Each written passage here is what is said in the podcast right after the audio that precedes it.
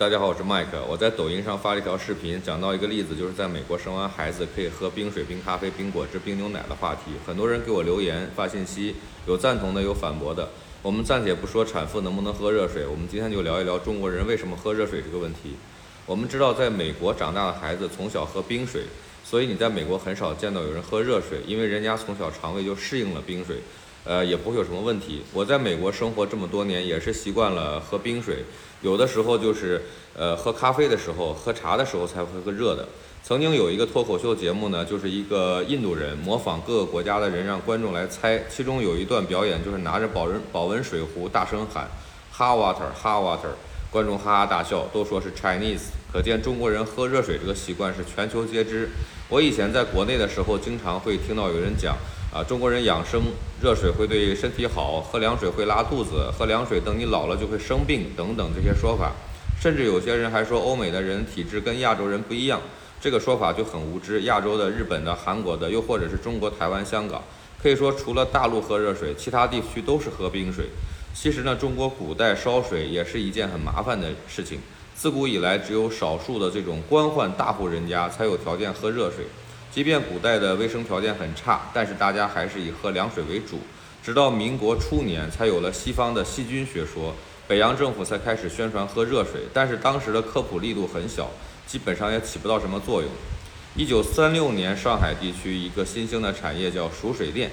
从一百五十九家上升到两千多家，中国人对喝热水这个概念才开始有了基本的认可。但是尽管如此呢，后面长达八年的抗日战争以及南京国民政府的执行力度依然有限，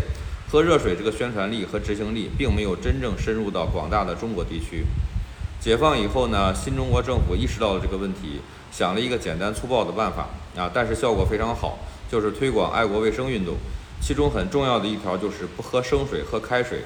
喝热水这个宣传呢，虽然简单，但是效果非常好。那个时候，几乎所有的单位和学校都建有锅炉房，为了大家供应开水。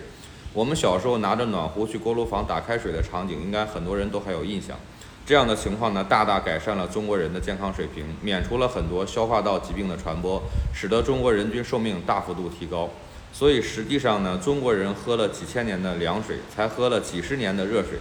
喝热水这个并不是一个千百年来的传统。因此，养生的这个说法纯属无稽之谈。同样的道理，几十年以前，不管是平常人还是孕妇、产妇，同样就是喝冰水，也不会喝热水。那么体质不一样的这个说法呢，自然就不攻自破了。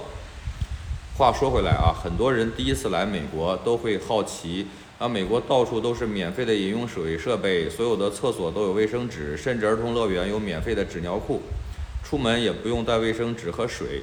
是的，现在的这个卫生条件大大改善以后呢，在美国出门确实也不需要带卫生纸和水。但是每个人都有自己的饮食生活习惯，不管是凉水还是热水，矿泉水还是直饮水，都是个人喜好问题。很多中国来的客人呢，在这边生孩子，生活几个月也慢慢习惯了喝冰水。生完孩子以后也试着喝冰牛奶，不仅身体没有不舒服，反而都说喝冰水太舒服了。